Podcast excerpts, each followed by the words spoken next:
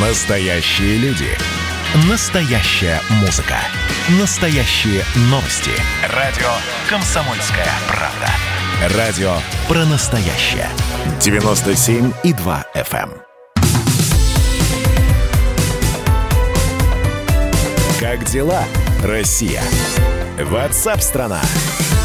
Радио «Комсомольская правда». Прямой субботний эфир продолжается. Антон Челышев у микрофона. Начинаем говорить на главные темы э, дня сегодняшнего и уходящей недели. Начнем с проблем в сфере школьного питания. Оказалось, что 49% родительских жалоб на горячую линию по питанию школьников младших классов посвящены тому, что еда подается холодной, э, сообщает газета «Ру» со ссылкой на общероссийский народный фронт.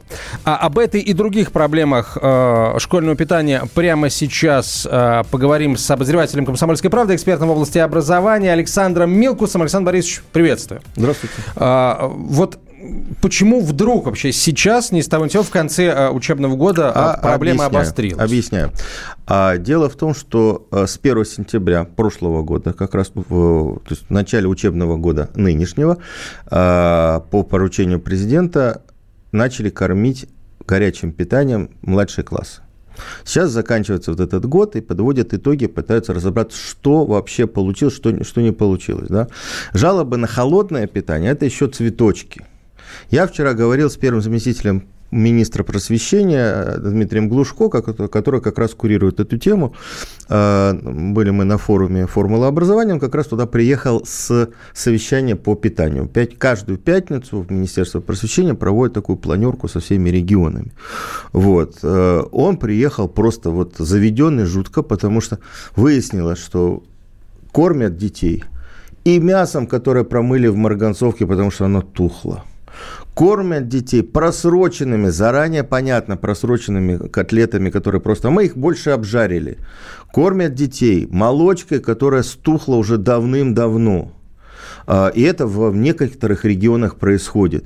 И вот он говорит, как же так? Вот люди, которые на, вот стоят на раздаче, да, вот эти все повара, там, а, сотрудники пищеблоков, они что не видят? Они видят, они это делают и делают это специально – вот никто из них, ни у кого в голову не пришло, что это дети, они могли бы и их детьми быть. Кормят всякой гадостью. Это вот серьезная проблема.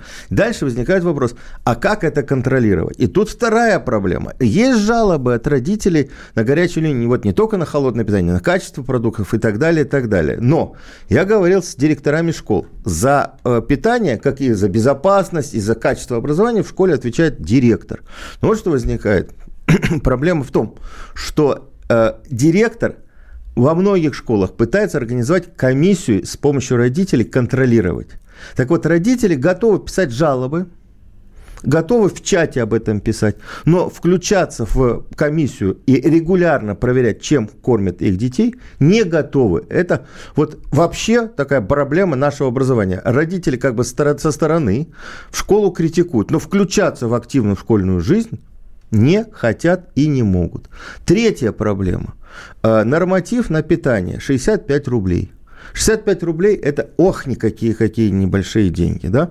Но при этом, э, значит, прошу прощения, э, но при этом сколько, насколько у нас увеличилась стоимость жизни вот за этот год? Ну, пандемия и так вырос, далее. Да? То есть инфляция, ну, процентов, наверное, 12-15, не могу сказать, не знаю, экономикой не занимался, но суммы надо повышать, для того, чтобы качество э, питания было. Э, вторая, третья проблема, они, они вообще вот смыкаются, да? То есть, с одной стороны, мы говорим, что, э, значит, вот 65 рублей – это немного, и нужно обеспечивать качество питания на, за большую сумму. С другой стороны, в школах до 50% продуктов, которые дают детям на обед, горячее питание, выбрасывают и скидывают в мусор, потому что дети это не едят. Еще одна проблема, вот одна проблема – это воспитание, включение родителей в процесс значит, э, контроля за питанием. Вторая проблема – воспитания детей, понятие правильного питания. Дети привыкли к жареной картошечке, ко всем вот таким вот вещам, которым кормят родители, далеко не всегда правильным. Э, питание, которое э, подается в школах, оно проверяется Роспотребнадзором, оно идет по рекомендациям Роспотребнадзора. Кстати, с 1 января новые рекомендации были опубликованы. Там вот рекомендовано исключить колбасу, сосиски и тому подобное. А, вот. А, но детей нужно учить правильно питаться. А как можно детей правильно питаться учить, если их дома все равно вкусненько, но не, но не очень правильно. здорово угу. да, кормят? И это тоже проблема. То есть нужно, опять же, начинать с родителей, научить, учить их правильно питаться. Вот э, я был несколько лет назад в Финляндии, я смотрел, как там в школе приучают детей к правильному питанию. С младших классов, даже с детского сада. И они знают, на тарелочке должно быть 50% салата, 50% горячего.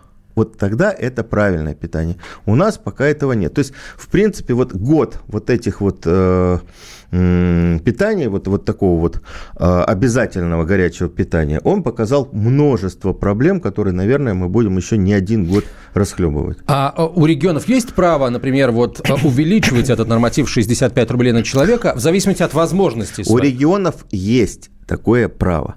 Регионы стараются, и это правильно, использовать в питании местные продукты, чтобы ну, не вести. Да? Тут возникает вопрос сертификации. Все продукты должны быть сертифицированы. Вот буквально э, э, Глушко рассказывал проблему. Да?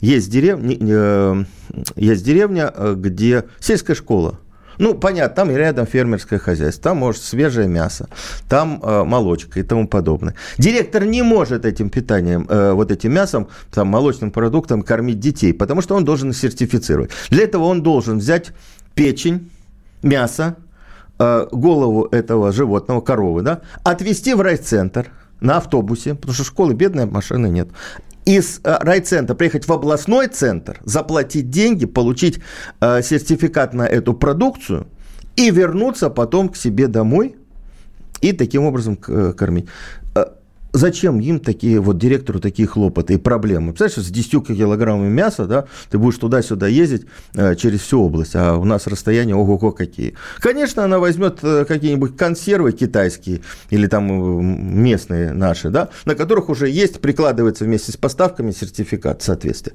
Вот и все. Это тоже проблема серьезная. Вот э, смотри, э, что еще, эм, что еще вообще пишут, да? Во-первых, Роспотребнадзор говорит о том, что порядка 70% организаций, которые поставляют школьное питание, работают с нарушениями. А, а во-вторых, вот, например, ситуация, которая произошла в Санкт-Петербурге, да, поставщик выиграл аукцион благодаря занижению стартовой цены контракта на 40%, и в результате, э, естественно, они по-другому поступить не могли, снизили калорийность на 13%, снизили там где-то на 30% снизили калорийность. В общем, а, правильно ли я понимаю, что а, в процессе торгов на поставки школьного питания а, точно так же все работают по 44-му федеральному да, закону? Да, Тому... да. Это вообще безобразие, потому что закон о закупках, расскажи, пожалуйста. закон о закупках не должен касаться э, детского питания. То есть понятно, что кто дал низкую цену, тот и победил. Это вообще безобразие. То есть кто сэкономил на детях, тот и молодец, тот получил деньги. Деньги у регионов на эти дела есть, могут доплачивать. Кстати, в некоторых регионах казначейство в декабре деньги забирает, потому что, оказывается, они не востребованные, не использованные деньги. Это при том, что мы говорим, что выделяется на питание очень немного. Э, идут очень серьезные разговоры о том, чтобы вот такие закупки из э, вот, закона 44 о закона о закупках изъять питание должно быть, э, значит, э, по, по другим параметрам закупаться. Но опять же тогда возникает вопрос коррупционной составляющей. Понимаешь? Кто откатил там э, региональной комиссии, тот и будет поставщиком Слушайте, школы. С коррупционерами пусть борются правоохранительные органы. Главное, чтобы у детей была нормальная, качественная еда ну, в нормальном вот, количестве, нормально приготовленная. Ну, для, вот для меня абсолютно понятно. Первое.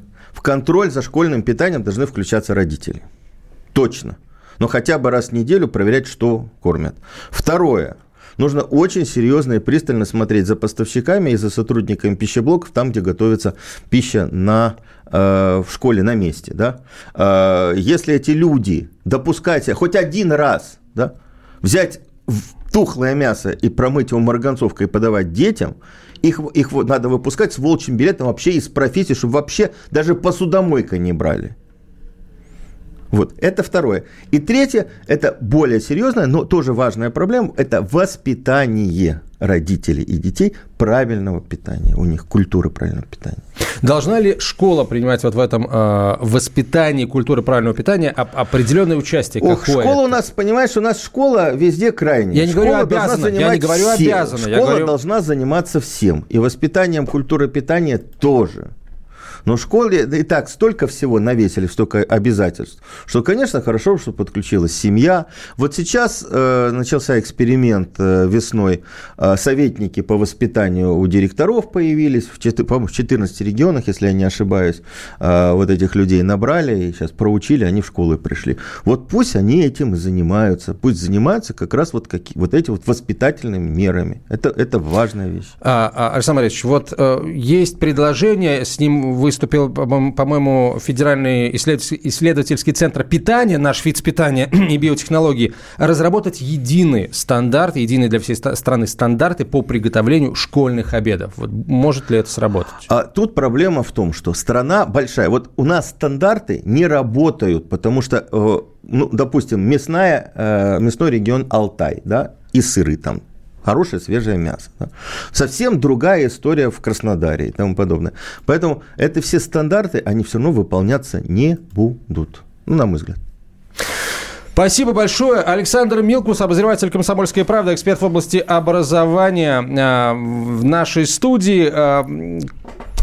Как обычно, в воскресенье очередной выпуск программы Александра Борисовича. Родительский вопрос. Завтра с 11 до 12 по московскому времени будем говорить как раз о э, школьных вот этих вот историях, связанных с, Со нападением. Да, WhatsApp страна.